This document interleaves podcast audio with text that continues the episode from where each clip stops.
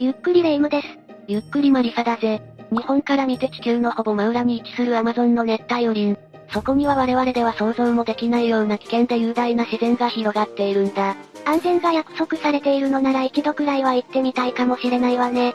そんな日が来るかどうかは知らないが、万が一アマゾン観光に行くことになっても、生きて帰ってこられるように危険生物について話していこうと思うぜ。それは確かに気になる。面白そうだしね。それじゃあ今回は Amazon の危険生物を10種ほど解説していこうと思う。ゆっくりしていってね。 1、一食い魚ピラニア。まずは Amazon の危険生物といったらこの魚、ピラニアだ。鋭い牙を持った肉食の小魚よね。そうだな。アマゾン川を含む南アメリカの熱帯地方に生息している肉食の淡水魚で、小型種で15センチ、大型種で60センチくらいだな。思ったよりも大きいのね。鋭利な歯と強靭な顎が特徴で、綺麗な緑と赤の鱗を持っていることから、熱帯魚として飼育している愛好家も多いんだぜ。確かにピラニア飼っている人って意外といるのよね。危なくないのピラニアは見た目のイメージの割に実は臆病な魚なんだ。基本的に群れでいることを好むし、自分よりも大きな動くものからはすぐに逃げる傾向がある。じゃあ何を食べているの他の魚とか水面に落ちたヒナ鳥やネズミなど自分よりも小型な魚類や動物を食べているぜ。あとは川で死んでいたり死にかけている動物とかだな。基本、自分よりも強そうなものには寄っていかないのね。何で判断しているかというと血液臭や水面を叩く音だな。それを感知すると群れ全体が興奮状態になって水面がバチャバチャと盛り上がるほどの勢いで、獲物に食らいついていくんだぜ。怪我をして弱っていたり溺れていたりするような様子が見られると襲いかかっていくのね。ああ、人食い魚とまで言うと大げさだが、ピラニアが興奮状態になるような怪我などの出血がある時に、安易に川に入ってはいけないってことだな。ピラニアが実際に人を襲った事例ってあるのかしらアマゾンの事例ではないんだがブラジル東部のブラジランジアでミナス郊外で、蜂の大群に襲われた男性が湖に飛び込んだところ溺れてしまいピラニアに襲われ無残な姿で見つかったんだ。溺れて水面で暴れたからかしら。 2012年と2015年にもブラジル北部パラー州の川で子供がピラニアに襲われて亡くなっているな。めったに人を襲わないとはいえ、襲われてしまうと命に関わることになるのね。 2、肉食淡水魚感じる。次はピラニアよりも怖いのではないかと思われる魚、カンディルだ。カンディルアマゾン川などの南アメリカの熱帯に生息する肉食の淡水魚で、10センチほどの銀色でつるんとした体が特徴だな。見た目的にはあんまり怖いと思わないんだけど、どんな魚なの自身よりも大きな魚のエラなどから細い体を潜り込ませて内側から捕食したり、直接他の魚の大量から食い破って肉を食べたりするんだ。冷えガクガクブルブル。ヒレには返し針みたいなものがあって侵入した獲物から抜けないようになっているんだ。無理やり引き抜こうとすると、肉が裂けて傷口がひどいことになるだろうな。痛い想像しただけで痛すぎるわ。しかも獰猛な性格で大群で襲いかかってくるんだぜ。一匹じゃないのカンディルはどうやって獲物を探知しているかというと、アンモニアに反応して襲ってくるんだ。だから人を襲うこともある。そうなの体型と習性から人間の体内に侵入した例が報告されているし、肛門や膀胱から内臓の方に侵入されたら無理に引き抜かず切開による除去手術が必要になるな。穴から侵入して体内を食い破っていくってどこのパニック映画よ。実際にあることだと考えると急に怖くなってきた。アマゾン川流域に生活している人の人口も考えると、そもそもカンディルによる事故件数が少ないことも納得できるし、可能性としてあると考えておいた方がいいんだろうな。現地の人ならその怖さもわかっているでしょうし、なかなかそんな事故は起きないってことね。 3、最大電圧800ボルト電気うなぎ。3つ目に紹介するのは電気うなぎだな。水族館とかでも展示されているわね。そうそう。飼育家の個体は見たことがある人も多いよな。ただいまの発電量とかっていうパネルがついてることも多いわ。電気ウナギは南アメリカのアマゾン川とオリノコ川に分布している大型魚で、強力な電気を起こすことで知られているな。もっと広く生息しているのかと思ってた。大人になると2.5メートルにもなる。ちなみにウナギってついているが、みんながよく知る美味しいウナギとは全くの別物だぜ。そうなの見た目が似ているだけで生態も体の構造も全然違うんだ。生き物の分類って難しいのね。エラ呼吸でありながら時々水面に口を出して呼吸したりもするんだ。なんで暑いところの川ではしばしば水中の酸素量が不十分になることがあるんだ。その時でも、問題なく酸素が確保できるようにエラ呼吸だけじゃない呼吸方法になっているんだぜ。そんな理由があるのね。電気ウナギは水域では頂点に君臨する捕食者で、流れの緩やかな川に生息しているんだ。夜行性で昼は物陰や水底に隠れて、夜になると動き出して餌を捕食するんだぜ。強い電気を使えるんだから捕食者側にもなるわよね。そもそもなんだけど、電気ウナギってどうやって電気を起こしているの筋肉の細胞が一部発電板という電気を起こせる細胞に変化している。そこで電気を発生させているのね。体の80%ほどが発電機関で肛門よりあとはほとんど発電機関だそうだ。数千個の発電板が一斉に発電すると600から800ボルトの電圧を発生させることができる。え、想像よりも全然強い。ここまで強い電気は一瞬しか発生させられないけどな。この電気って捕食のために使うの電気ウナギは捕食にも使っているって感じだな。詳しく言うとそもそも電気を作れる魚は障害物や獲物の感知のために微弱な電流を使うんだが、電気ウナギはより強い電気を作れるからそれを捕食と自衛にも使っているって感じだな。へえ。体の大きな生物が体に触れてくると感電させてその隙に逃げたり、1分以上も発電し続けて噛みついてきた海満を感電しさせたりする報告もあるんだ。すごいちょっと気になるんだけど電気ウナギ自身は感電しないの少し感電しているらしいが蓄えられた脂肪が絶縁体の役割を果たして、感電死するほどの電気が流れることはないんだ。なるほど。川を渡る人や馬がうっかり電気ウナギを踏みつけて感電する事故がたびたび起きていて、心室細動を起こすこともある。心室細動って何不整脈の一種だな。心臓の一部が小刻みに震えてしまって全身にうまく血液を送れなくなるんだ。普通に危険じゃない。電気ウナギの発電量では感電して人が死ぬほどではないが、水中で感電するとそのまま溺死する可能性もあるから結局危険な生物であることに変わりはないな。ついでに言うと人は死なないが馬が感電死する程度の威力はあるぜ。4、獲物を真っ二つに切り裂くのこぎり絵。次はのこぎり絵だぜ。体が平べったいだけでどっちかっていうとサメみたいな形してるよね。小型で3メートル最大7メートルになり、頭部から長く突き出たノコギリ状の突起が特徴だな。そんなに大きかったんだね。インド洋から太平洋の熱帯や熱帯海域に広く分布していて河川などの淡水域でも生活できるんだ。ふむふむ。他のエイと同じくノコギリエイも皆そこで生活しているんだ。夜行性で昼はじっとしていて、夜に活発に動き出す。泥で濁っていて視界の悪い場所を好むから野生のノコギリエイを観察するのは、なかなか難しいんだ。自然界では水族館みたいな綺麗な水のところには住んでいないのね。ノコギリエイはノコギリ部分を振り回して傷を負わせたり気絶させたり、地面に押さえつけたりして餌を取るんだ。クリーンヒットすると小魚くらいなら真っ二つになるんだぜ。意外と器用なのね。さらにノコギリの下側には生物が発する電気を感じ取る器官があって、砂の中にいるエビやカニなんかも見つけて掘り起こして食べるんだ。ノコギリエイのノコギリはスコップだった結構色々と多機能だよな。そうそう、それでノコギリエイは人に危害を与えてくるの積極的に人を襲うことはないがノコギリ部分は十分危険だし、むやみに刺激してはいけないな。おとなしいとは言っても餌を見つけた時は攻撃的になることもある。でも、視界が悪いところでそこに隠れてるんだから事故が起こりそうではあるわね。 5、淡水域に侵入するサメオメジロザメ。次は人食いサメオメジロザメだ。正真正銘、人間を襲う危険生物だぜ。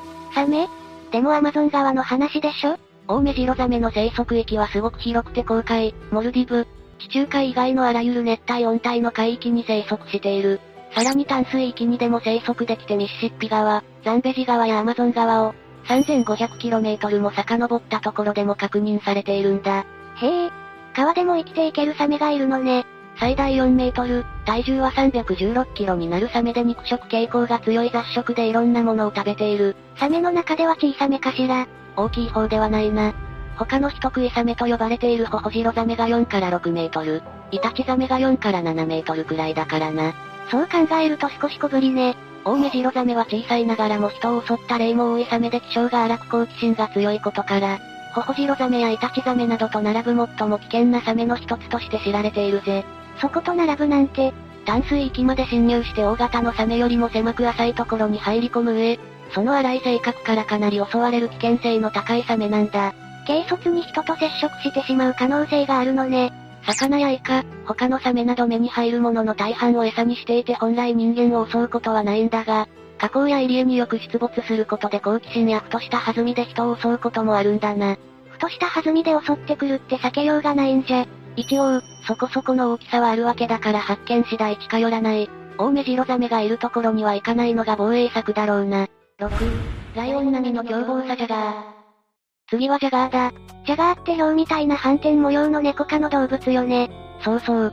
そんなに危険なイメージないんだけど、ジャガーは北アメリカ大陸南部から南アメリカ大陸に広く分布していて、体長はオスで110から180センチ、メスで116から170センチ。猫科の動物ではライオン、トラに次いで大型の種とされているぜ。ふむふむ、森林や木の多い草原、マングローブからなる湿地林で単独生活をしている。小型の哺乳類や爬虫類を捕食することが多く水中にいるカピバラやワニに襲いかかったり、水辺で待ち伏せすることもあるんだ。狩り場は地表だけじゃないのね。ジャガーは自分よりも大きなものは襲わないと言われているが縄張りを犯すものについては、容赦なく襲いかかってくることもある。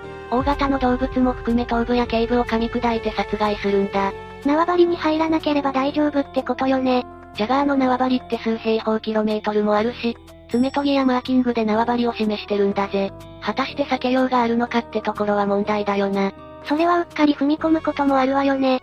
7、吸血コウモリ並木水コウモリ。次は並木水コウモリだぜ。血を吸うコウモリ吸うっていうか舐めるって感じだけどな。本当に吸血鬼みたいなコウモリがいるのね。並木水コウモリは北アメリカ大陸南部と南アメリカ大陸に広く生息している、7から9センチくらいの褐色のコウモリだ。森林に生息している夜行性の動物で昼間は洞窟や軌道の中でぶら下がって眠っている。ここまでは一般的なコウモリと似た感じね。大きく反り上がった鼻で獲物が出している熱を感じ取って、切れ味の鋭い歯で噛みつき血を舐めるんだ。痛そう。獲物が寝ている時が多いし切れ味が鋭いから気づかないことも多いくらいなんだぜ。いや、気づいたら吸われているのも怖いわ。ちなみに、唾液には凝固作用を妨げる物質が含まれているから満足するまで舐め続けられるんだぜ。このコウモリはどんな危険性があるの人の血も吸うとか人の血も吸うんだが外界をシャットアウトしている人家に入れないから人を襲うことは稀なんだぜ。失血死させるほど吸うわけじゃないしな。そうなの。このコウモリは噛み傷から狂犬病などの感染症を媒介するんだ。めったに噛まれないとは思うが噛まれると早急に病院に行く必要がある。なるほど、蚊と似たような感じね。より立ちが悪いのが狂犬病は発症すると死亡率ほぼ100%ってところだよな。他の人獣共通感染症も持っているかもしれないし、犬の飼い主に狂犬病の予防接種が口酸っぱく言われているのってそういう理由があるのね。感染したとしても発症前にワクチンを打てれば問題ないんだけどな。まずは安易に接触しないことときちんと行き先にあったワクチンを打っていくこと。動物に噛まれたりしたら慌てずすぐに病院に行くことが大事ってことよね。その通りだぜ。8、恐ろしいドッヘビまつげハブ。次はまつげハブだ。まつげって目に生えてるまつげよね。目元にまつげみたいな突起があるからまつげハブと名前がついているんだぜ。そういうことなのね。ハブってことは毒蛇なのその通り、最悪死んでしまう可能性のある猛毒を持っているぜ。ええ。中央アメリカと南アメリカの熱帯雨林に生息しているヘビで、50センチから80センチくらいの大きさだ。まあまあ大きいわね。肉食で小型の爬虫類や哺乳類、両生類、鳥類などを食べている。木の上や草の中で獲物が通るのをじっと待ち、近づいた瞬間に毒のある牙で噛みついて捕食してしまうんだ。まつげハブに噛まれるとどうなるの血管や臓器が徐々に破壊されていき、血液中の凝固作用も働かなくなっていくんだ。そうすると自然治癒力がなくなってしまうんだが手遅れになる前に血清を打たなければアウトだな。内側からじわじわ破壊されて死ぬなんて怖すぎるわ。このヘビは威嚇中と求愛中はコブラみたいにじっと直立するから、それを見たらすぐに逃げた方がいいな。急に木の上とかから襲われたら避けようがないけどね。 9、世界最大のヘビアナコンダ。次はアナコンダだぜ。巨大で危険なヘビ代表よね。普通、10メートルくらいが最大なんだがアマゾンでは20から50メートルにもなる。アナコンダが発見されているそうだ。調べると作り物じゃないかと思うほど巨大なヘビの写真が出てくるぜ。いくらなんでも大きすぎないアナコンダは毒はないが巨体で絞め殺してからどんな獲物でも丸飲みしてしまうんだ。子供でも60センチくらいあるしすでに狩りの能力も備わっているから油断しちゃいけないぜ。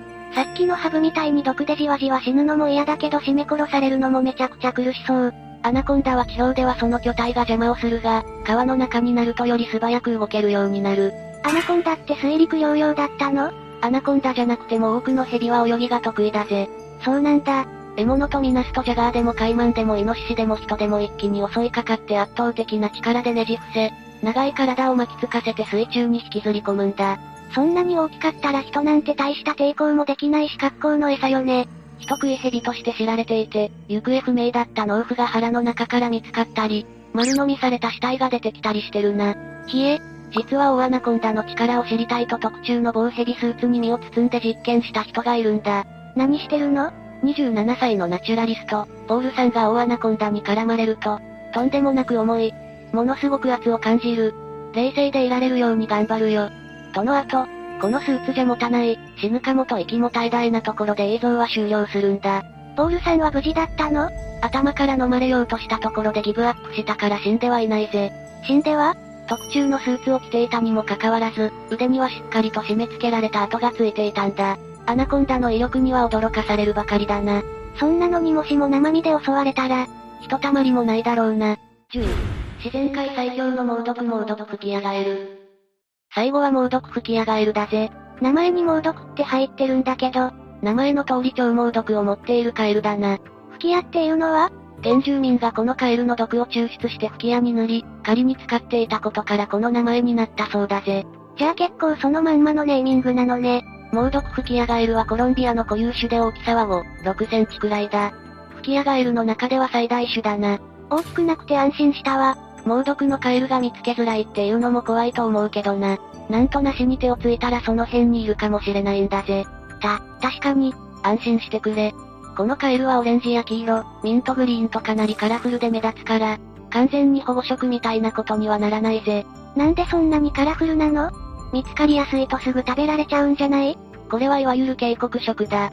私には毒がありますとアピールして食べられないようにしているんだぜ。へえ。このカエルの毒は自然界最強とも言われているバトラコトキシンで人間の致死量は、0.1から 0.3g だ。0.1g はわかりやすく言うと塩粒10個分くらいかな。少な。このカエル1匹で人間10人は殺せるなんて言われているくらいだ。その毒が体内に入るとどうなるのバトラコトキシンは体に入ると筋肉を収縮させて心臓発作を起こさせるんだ。このカエル自体は耐性があるからもちろん問題ないぜ。綺麗だからって触ったら最後なのね。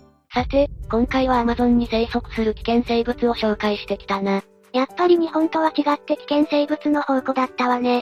鬱蒼とした熱帯雨林とそこにしかいない生き物たちはロマンの塊だけど、何も知らずに行けば簡単に命を落としてしまうことも事実だ。勉強と現地のガイドさんは必須ね。観光ツアーもあるし死ぬまでには一回くらい生で見てみたいよな。さっきまで危険生物の話してたのによくそんな気持ちになるわね。何事も正しく学んで正しく恐れることが大事なんだぜ。それはそうね。